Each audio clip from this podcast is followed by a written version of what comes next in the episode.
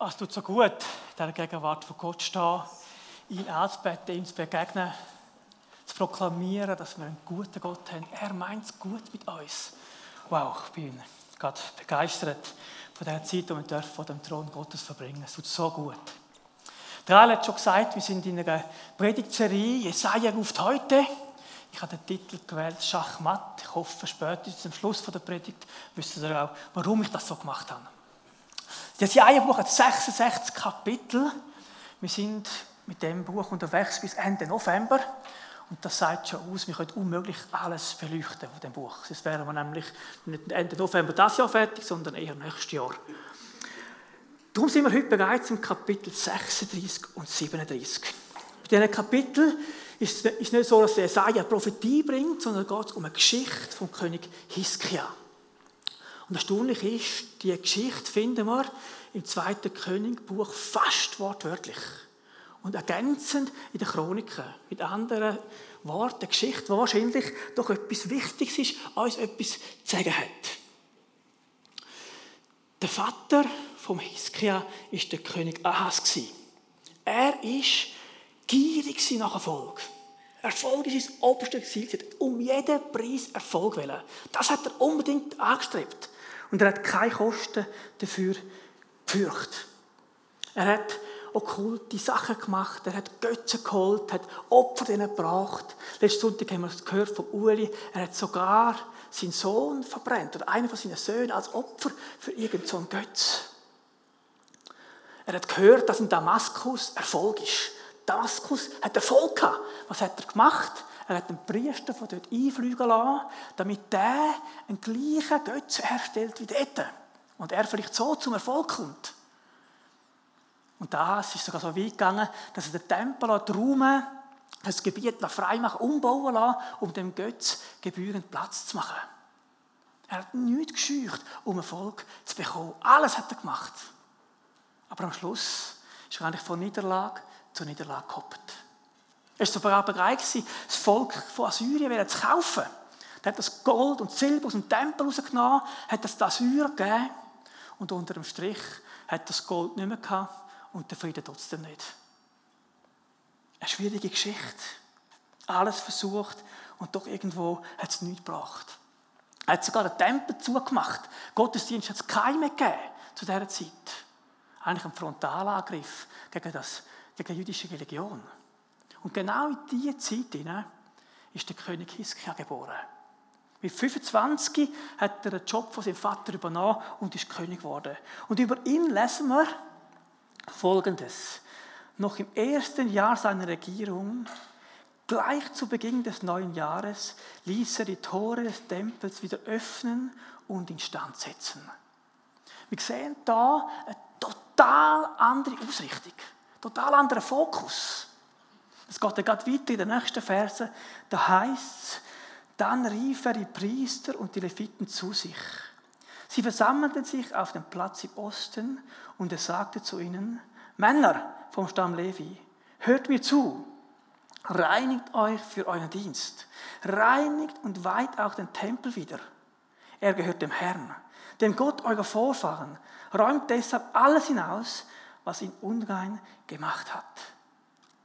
Der Hiskia hat sich entschieden, voll und 100% Gott zu vertrauen. Im totalen Gegensatz zu seinem Vater.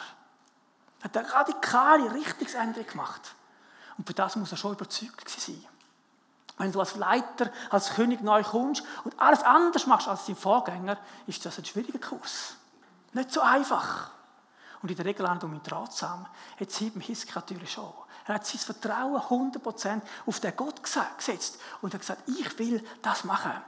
Und er ist so weit gegangen, dass er die Utensilien nicht einfach rausgeräumt hat, sondern er hat sie aus der Stadt rausgebracht, ins Kidrontal, damit es wirklich weg ist.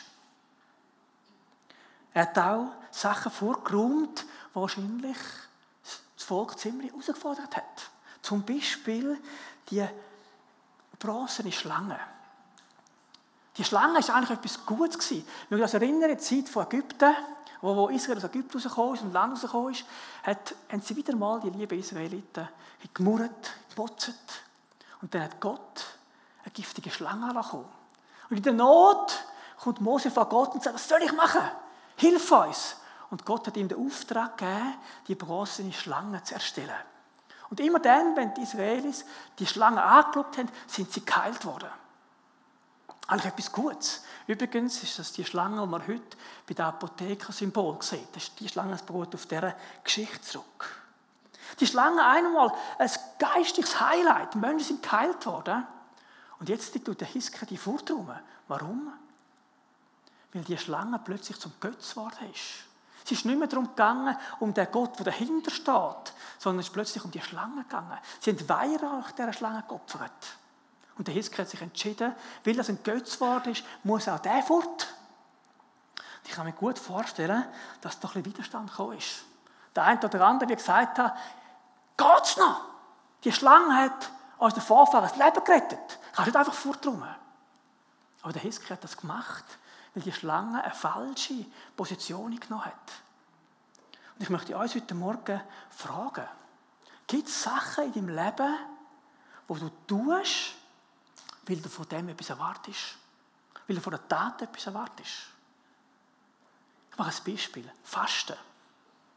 Warum fastest du? Warum fasten wir? Fasten wir, weil wir vom Fasten etwas erwartet? Und ich muss auch ganz ehrlich sagen, für mich ist der Grad relativ schmal.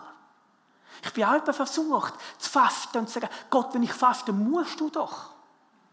Ich mache etwas. Aber dann ist Fasten der falsche Wert. Ich glaube, in der Fasten kann ich etwas unterstreichen, meine Ernsthaftigkeit. Und es hilft mir, näher zu Gott zu kommen. Aber wenn du meinst, mit Fasten könntest Gott irgendwie zu etwas drängen, dann ist es falsch. Und vielleicht gibt es Sachen in unserem Leben, wo wir überdenken, warum mache ich das? Will ich Gott mit dem ehren? Oder geht es darum, etwas zu erreichen mit der Tat? Dann muss es fort. Auch wenn es eine gute Tradition war. Oder es muss überdenkt werden und anders gemacht werden. Es geht um die Herzenshaltung und eben nicht um die Tat. Der Hiskia hat also sich entschieden, Gott zu vertrauen, alles auf diese Karte zu setzen und jetzt kommt. Er war doch herausgefordert. Er hat doch Herausforderungen doch Probleme gehabt. Ist geprüft worden. Sein Glaube ist hart geprüft worden. Jetzt kommen wir zu dieser Geschichte.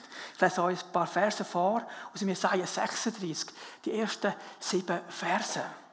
Dort heißt es, im 14. Regierungsjahr Hiskias fiel der assyrische König Sanherib mit seinen Truppen in das Land Juda ein und eroberte alle befestigten Städte. Von Lachisch aus schickte er den Obermundschenk zu König Hiskia nach Jerusalem und gab ihm ein starkes Heer mit. Vor der Stadt machte der Obermundschenk Halt an der Wasserleitung beim oberen Teich auf der Straße, die zum Tuchmacherfeld kommt. Der Palastvorsteher Eliakim, der Sohn von Hilkia, ging zu ihm hinaus und mit ihm der Statthalter Schenab und der Kanzler Joach, der Sohn von Asaph. Der Obermundschenk sagte zu ihnen, meldet Hiskia, was der große König, der König von Assyrien, ihm sagen lässt. Worauf vertraust du eigentlich, dass du dich so, dass du dich so sicher fühlst?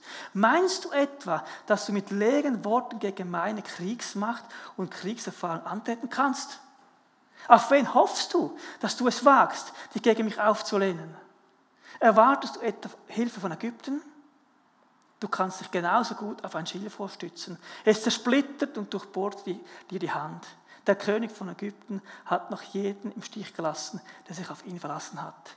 Und du willst du behaupten, dass ihr euch auf den Herrn, euren Gott, verlassen könnt? Dann sag mir doch, ist er nicht eben der Gott, dessen Opferstätten und Altäre du, Hiskia, beseitigt hast? Hast du nicht den Leuten von Juda und Jerusalem befohlen, dass sie nur noch auf dem Altar in Jerusalem Opfer darbringen sollen? Denn noch Vers 10. Im Übrigen lässt der König von Assyrien dir sagen, glaub nur nicht, ich sei gegen den Willen des Herrn in dieses Land gekommen, um es in Schutt und Asche zu legen.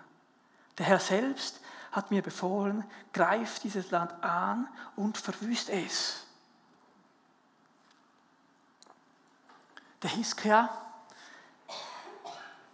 steht also vor einem Problem. Wird angegriffen, wörtlich. Er hat das Volk aber gut zugerüstet. Er war bereit, er war vorbereitet auf das. Aber die Assyrer sind einfach richtig Jerusalem vordrungen. Und jetzt stehen da die drei Repräsentanten von Assyrien da, unter, unter, anderem der Obermundschenk und auf der anderen Seite die drei von Hiskias, die Vertreter. Und die Assyrer fordern eigentlich das Volk Israel auf, gebt euch doch einfach geschlagen. Kommt freiwillig unter meine Macht. Ich werde euch sowieso einnehmen. Ihr könnt jetzt noch entscheiden. Und anstatt mit irgendwelchen Friedensverhandlungen oder Kriegserklärungen sind die Assyrer gekommen und haben einfach den Glauben vom Hiskia in Frage gestellt. Auf wen vertraust du eigentlich? Hast du das Gefühl, der Gott hilft dir? Schau mal zurück, alles andere habe ich einfach so eingenommen. Meinst du, er hilft dir? Auf wen vertraust du eigentlich? Ich glaube, es wird schon deutlich. Gott braucht wahrscheinlich die Assyrer um den Glauben vom Hiskia zu prüfen, die Echtheit zu prüfen. Weil der Hiskia hat nämlich ein Zeugnis bekommen von Gott selber. Er hat gesagt, der Hiskia sagt, der König, der Gott vertraut. Und so einen hat es vor ihm und nach ihm in Juda nicht mehr gegeben. Aber es sind schon heftige Angriffe, heftige Provokationen, die da kommen. Oder? Die Assyrer stellen Mengen in Frage vom Glauben vom Hiskias und seinem Volk. Ich habe hier die mal aufgeschrieben. Einerseits sagen die Assyrer, dein Glaube ist nur leeres Geschwätz. Einfach ein Lippenbekenntnis. Was ist da schon dahinter?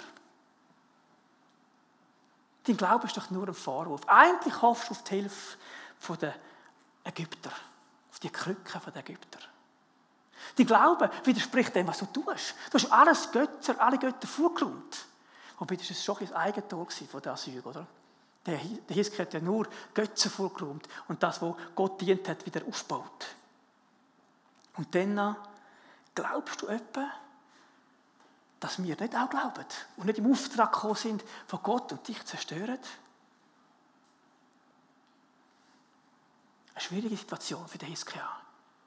Und gell, unser Glaube wird dann selten dann prüft, wenn alles wunderbar ist. Wenn, wenn wir uns wohlfühlen, wenn alles gut ist, dann ist es schön, dann ist Glaube auch ein bisschen einfacher, als dann, wenn wir herausgefordert werden. Wenn wir in einer misslichen Situation sind, in einer ungünstigen Situation. Aber genau dann, genau dann kommen meistens die Prüfungen. Der Sören Kierkegaard hat einmal gesagt, wenn keine Gefahr ist, wenn Windstille herrscht, wenn alles dem Christentum günstig ist, so ist es nur allzu leicht, einen Beobachter mit einem Nachfolger zu verwechseln. Ja, und das ist die Provokation von diesen Assyrern eigentlich so typisch. So typisch Feind. Schon immer das Gleiche, schon ganz am Anfang in der Bibel lesen wir, hat Gott nicht wirklich gesagt? Meinst du, Gott hat wirklich gesagt? Die Taktik von Satan bei Adam und Eva, das war schon erfolgreich. Schau dich mal dein Leben an. Hast du wirklich das Gefühl, dass Gott dir hilft? So manches läuft schief. So manches ist nicht beantwortet worden. Hast du das Gefühl, er hilft dir? Was denkst du eigentlich? Kennen wir das? Kennen wir das? Wo unser Glaube herausgefordert ist, auf die Probe gestellt wird? Das ist ja nichts Neues. Und Petrus ist genau gleich gegangen. Er hat behauptet noch, ich komme mit dir in den Tod, Jesus. Laut Hals hat er gesagt, ich sterbe mit dir. Und ein paar Stunden später hat er ihn verleugnet, hat jämmerlich versagt. Aber ich glaube, die Prüfung ist schlussendlich für den Petrus auch etwas geworden, wo er wachsen drin. Er hat gemerkt, auf meine eigene Kraft kann ich nicht vertrauen. Ich brauche, es braucht mehr. Ich brauche den Gott. Ich muss mein Vertrauen auf ihn setzen. Worauf vertrauen wir? Worauf vertraust du, wenn du herausgefordert bist? Wenn du eine Challenge von dir hast? Vertraust du auf deine eigene Kraft? Vertraust du auf deine Intelligenz? Auf deine Erfahrung? auf dein Hab und Gut, auf das, was du weißt. Und gerade jetzt kann man schon sagen, nein, eigentlich nicht, ich vertraue auf Gott. Aber ich rate euch mal, dass das tiefer anschauen. Mal in der stillen Zeit, vielleicht in der Kleingruppe darüber reden. Das ist gar nicht mehr so einfach. Gerade vor kurzem habe ich mit jemandem geredet, hat mir erzählt, dass sie herausgefordert sind, Gott als dem Vertrauen, als dem Versorger zu vertrauen. Denn wenn es uns gut geht, wenn du genug Geld hast, ist es locker, Gott als, als Versorger zu vertrauen. Es wird dann schwierig, wenn du zu wenig hast. Wenn du nicht weißt, wie deine Rechnung noch zahlst. Wo vertraust du denn? Vertraust du denn als erstes auf deine Freunde, die helfen können, oder auf den Staat, der eingreift? Oder vertraust du auf Gott? Im August bin ich am Leitungskongress von Creek Deutschland. Sehr guter Kongress, viel können mitnehmen. Und dort ein Gemeindeleiter hat geredet. Und er hat gesagt, sie als, als Vorstand die Vision zu bauen. Und um das Bauen hat ihnen 60.000 Franken Euro oder Euro äh, Eigenkapital gefällt. Er hat den Vorstand zusammengenommen, sie haben zusammen austauscht, was könnten wir machen? Sponsorenlauf, irgendeinen Brief, irgendwelche, äh, das Visualisieren und so weiter. Sie haben ganzen Abend diskutiert, aber irgendwie sind sie nicht zum Schluss gekommen. Der Gemeindeleiter ist frustriert heimgefahren. Und der Wächs redet Gott zu ihm und stellt ihm die peinlich, für ihn peinliche Frage. Wem vertraut ihr? Wem vertraut ihr? Von eurer eigenen Kunst, von eurer eigenen Erfahrung, eigene Intelligenz, eigene Kraft. Am nächsten Morgen ist er wieder ins Büro gekommen, hat die Gemeindeleitung zusammengenommen, hat ihnen von diesen Fragen erzählt und dann sich genommen, einfach vor Gott zu kommen. Und zwar nicht einfach, Gott hilft, mach, du und so weiter, sondern ihn einfach mal anbeten, ihm sagen, hey, wir trauen auf dich, wir trauen dir, du hast uns die Vision gegeben und du willst auch schauen, dass das Geld irgendwie kommt. Lass uns zuerst nach dir fragen, was deine Ideen, deine Gedanken sind. Und dann vielleicht dann auch handeln. Auf jeden Fall war es so, dass am gleichen Tag hat jemand angerufen aus der Gemeinde. Er hat gesagt, er hat sein Geschäft verkauft und möchte einen Teil vom Ertrag dieser Kirche schenken. Sie haben 100'000 Franken bekommen. Für den Gemeindeleiter ziemlich beschämend. Er hat zuerst vertraut auf andere Sachen, statt auf Gott. Und aus meinem Leben kenne ich das so gut. Wie schnell bin ich versucht, zuerst die eigenen Erfahrungen zu brauchen, zuerst die eigenen Ressourcen anzuzapfen. Und wenn es nicht lenkt, dann schauen wir bei Gott. Lasst uns da etwas lernen vom Hiskiau. Einfach die ganze Karte auf Gott setzen. 100% ihm vertrauen. Zuerst zu ihm kommen. Und dann glaube ich schon, sagt Gott braucht deine Ressourcen. Aber lasst uns zu ihm kommen. Auf jeden Fall ist es so, dass die drei Vertreter vom Hiskias mit dieser Botschaft da gestanden, mit dieser nicht so lässigen Botschaft. Und mit dem haben sie zum Hiskia müssen. Wahrscheinlich ziemlich beschämt. Die Hose. Sie kommen zum Hiskias und sagen ihm, hey, da haben die Assyrer haben über dich gespottet. Sie haben dich als Unfähigen König dargestellt, als hilfloser König dargestellt. Sie haben den Gott verhöhnt, unseren Gott verhöhnt. Und was ist, ihm, was ist die Reaktion sie als erstes? Sie haben gemeint zu den Assyrern, könntet ihr nicht bitte wenigstens das Gesetz der Diplomatie einhalten? Wenigstens das, weil die Assyrer haben nämlich Hebräisch geredet, sodass die rundum alles gehört haben und verstanden haben. Und eigentlich haben, haben äh, die Vertreter vom Hiskia gesagt, hey, redet wenigstens Aramäisch, dann verstehen es nur die VIPs, nur ein paar wenige. Aber so hat das ganze Volk mitbekommen. Sie haben auch nicht Gott vertraut zuerst, oder zuerst auf eigene Ideen gekommen, eigene Erfahrung. Redet wenigstens so, dass es alle verstehen. Aber das war mehr eine Steilvorlage für die Assyrer. Und sie haben sich erst recht als Volk gerichtet in dieser hebräischen Sprache. Und haben ihnen gesagt, hey, was denken die? Wer ist eigentlich unser Retter? Sie verpönen es richtig. In den Versen 13 bis, 8, bis 20, in dem Jesaja 36, lesen wir von dem. Sie haben Zweifel gesagt. Sie haben gesagt, könnt ihr echt dem Hiskia vertrauen? Denkt ihr wirklich, der schaut für euch? Das Vertrauen in Gott haben sie angezweifelt, geschwächt. Und gell, die Umstände haben eben den Assyrer schon ein bisschen recht gegeben. Die Assyrer sind einfach haben einfach Land eingenommen. Samaria und feste Städte haben wir gelesen. Wenn ich euch hier die Karte zeige. Am Anfang war der orange Punkt an Syrien. Dann ist es gewachsen zum Grünen. Später in der Zeit, wo wir jetzt drin sind, zum Blauen. Und noch später zu dem Roten. Also die Assyrer haben schon einfach Land eingenommen. Und wir haben das Gefühl, die haben schon recht. Was die machen, klingt. Und jetzt bietet die, die Assyrer den Bewohnern von Jerusalem Frieden an. Kommt freiwillig unter unsere Fahne und dann werden die Frieden und Wohlstand haben. Auch das ist eine uralte Taktik, die uns empfindet. Zweifel zu setzen. Gottes Verheißungen in Frage stellen. Unsere Hilflosigkeit im Vordergrund bringen. Die scheinbare Nicht-Eingreifen von Gott zu platzieren. Oder scheinbar nicht existent von Gott aufzuführen. Und so unser Vertrauen zu schwächen. Sagen, kommt doch, hört doch auf, es lohnt sich nicht. So war er angegriffen, angegriffen. Aber der Hiskia hat seine Leute gut vorbereitet. Er hat zwei Sachen gemacht. Erstens hat er gesagt, ihnen immer wieder vorgelebt und davon geschwärmt, wir vertrauen auf den Gott von Israel. Das ist unser Vertrauen. Und er wird für uns schauen und er wird für uns kämpfen. Und als zweites hat er ihnen gelernt, wie man umgeht, wenn solche Sachen kommen. Was passiert, wenn Drohungen auf dich zukommen? Was passiert, wenn dein Glaube angegriffen wird? Wenn Zweifel gesagt werden? Was machst du denn? Und das heißt dann, äh, nachdem die Assyrer das Volk angesprochen haben, heißt es, die Männer auf der Mauer blieben still und antworteten nichts. So hat der König Hiskia es angeordnet. Ja, der Hiskia hat leider aus selber aus eigener Erfahrung gewusst, dass es nicht gut kommt, wenn man mit dem Feind verhandelt. Es schwächt nämlich das Vertrauen auf Gott. Es schwächt, an diesen Verheißungen festzuhalten. Und schlussendlich wirst du nur betrogen, weil der Feind haltet nie, was er verspricht.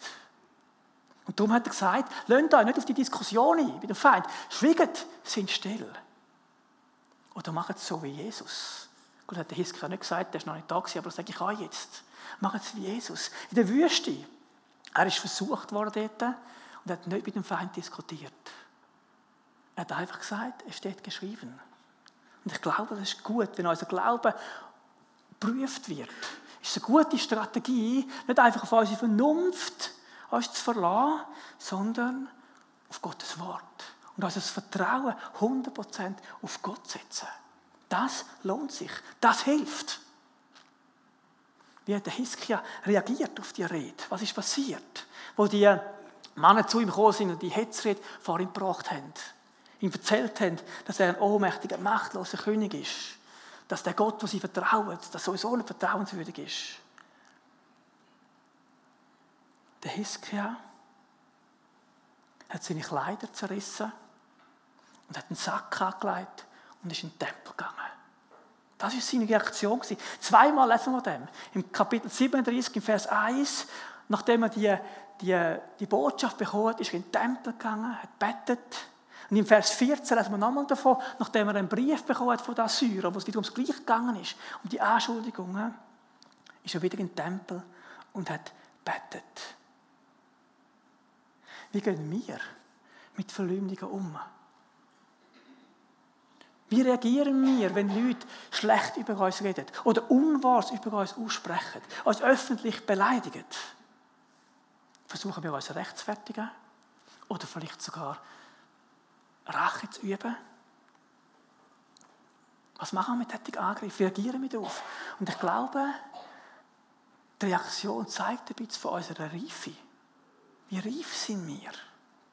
Jesus hat einmal zu seinen Nachfolgern gesagt, Selig seid ihr, wenn euch die Menschen um meinetwillen schmähen und verfolgen und allerlei Böses gegen euch reden und dabei lügen. Seid fröhlich und jubelt, es wird euch im Himmel reichlich belohnt werden. Wie schnell verteidigst du dich? Wie schnell du dich rechtfertigen? Oh, ich kenne den inneren Drang. Denn wenn jemand etwas über mich sagt, was nicht stimmt, oder mich öffentlich beleidigt. Das Erste, was du willst, verteidigen. Selber rechtfertigen. Wenn das lernen vom Hiskia. Schwiegen. Schwiegen. Und Gott zu vertrauen, dass er unsere Gerechtigkeit ist. Dass er fürs Recht schaut. Dass er für uns kämpft. Und dann hat der Hiskia etwas Zweites gemacht. Er hat Hilfe geholt Er hat Hilfe geholt beim Jesaja. Er hat Knechte geschickt zum Jesaja und hat gesagt, ich brauche Hilfe, Gebetsunterstützung oder ein Wort von Gott. Er hat nicht allein versucht, durchzukämpfen. Und die Freunde vom, vom Hiskia sind nachher zurückgekommen mit einer mutigen Botschaft. Gott hat gesagt, er wird die Assyrer zurückdrängen und er wird den König umbringen lassen. Und der Hiskia ist selber, das habe ich gesagt, ins Gebet gegangen. Und der Hiskia hat wunderbar gestartet mit dem Gebet. Er hat nicht Gott als erstes gesagt, los, die Assyrer sind so und so und so, ich brauche das und das, sondern er hat seine Perspektive ausgerichtet. Es heißt im Jesaja 37, 16 und 17, Herrscher der Welt, du Gott Israels, der über den Keruben thront, du allein bist der Herr über alle Reiche der Welt. Du hast Himmel und Erde geschaffen. Sieh doch, wie es uns ergeht. Hör doch, wie dieser Serubin dich, den lebendigen Gott, verhöhnt. Der Hiskia hat seine Perspektive gewechselt. Er hat über seinen eigenen Thron, über den Thron von dem Assyrerkönig, rausgeschaut auf den Thron von Gott. Und von dort her Hilfe erwartet. Ihm vertraut, seine Größe in den Vordergrund gestellt. Und mit dem sind die Herausforderungen auch kleiner geworden, die Probleme kleiner geworden. Ja, der König von Assyrien war ziemlich verwundert. So etwas hat er jetzt doch noch nie erlebt. Da ist ein Mann, der anstatt den Panzer anlegt, sich in den Sack über den Kopf zieht. Da ist ein Mann, der nicht in den Wagen steigt und an die Front fährt, um sich zu verteidigen. Nein, der geht in den Tempel und kniet runter. Das war die Reaktion vom Hiskia. Der König total nicht verstanden. Und weißt, bei uns ist es doch etwas ähnlich, oder? Die Reaktion, die Gott von uns wünscht, ist nicht unbedingt immer so verständlich für unser Umfeld. Die Gesellschaft wird anders reagieren. Und manchmal wir ja auch. Aber lasst uns da lernen. Statt zu kämpfen, statt selber zu verteidigen, in den Tempel zu gehen, abzuknäulen und zu sagen, Gott, wir vertrauen dir. Wir schauen auf dich. Du bist unser Gott. Und wie Menge Sorge, wie Menge anstrengende Diskussion oder wie viel Nerven uns reifen, könnten wir sparen, wenn wir dem Gott einfach vertrauen. Mehr Vertrauen. Zuerst zu ihm kommen und nicht zuerst unsere eigenen Ressourcen anpacken. Und Gott hat dem Hiskia die wunderbare Botschaft gebracht. Einerseits, dass Syrer werden zurückgehen. Und zweitens, ich werde das Volk versorgen. Ihr werdet Ernte einnehmen. Ihr werdet können leben. Ihr werdet nicht müssen verhungern. Und dann ist es so gewesen, dass Gott einen Engel geschickt hat. Nach dieser Nacht ist das Land von den Assyrern gegangen. Das Lager von Assyrern hat 185.000 Assyrer umgebracht. Der König von Syrien war schockiert, hat sich zurückgezogen in sein Land, so wie es der Jesaja verheißen hat. Aber, aber er hat sich nicht gebeugt vor dem Gott. Sein Stolz war immer noch da.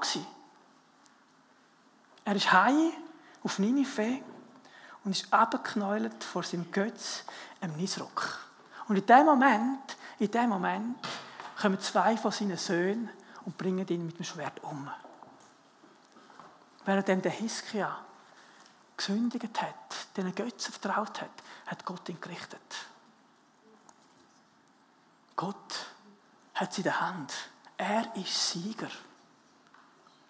Mit seinem Tod hat Jesus den Sieg vollbracht. Seine Verstehung hat den Sieg proklamiert. Satan ist Schachmatt. Unser Feind ist Schachmatt. Wir sind auf der Siegerseite. Lasst uns dem Gott vertrauen. Lasst uns unser ganzes, uns alles auf ihn setzen. Er ist der, der hilft. Er ist der, der uns beisteht. Er ist der, der sagt, was durchgeht. Er weiß es. Er kennt dich und mich. Der Feind ist Schachmatt. Und wir dürfen Gott vertrauen. Ich ermutige uns heute mit dieser Predigt, wenn Zweifel kommen, wenn du angefochten bist, wenn es nicht so läuft, wie du denkst, wenn du schon lange etwas dran bist und Gott noch nicht so reagiert hast, wie du meinst, setz dein Vertrauen doch weiterhin auf den Jesus. Das lohnt sich. Er hat es im Griff. Er ist Herr über allem. Er hat das Schach in der Hand. Er weiß, wie es läuft. Und er hat gesiegt. Und ich mutige uns, heute Morgen einmal eins zu bekennen. Wir setzen das Vertrauen 100% auf Gott.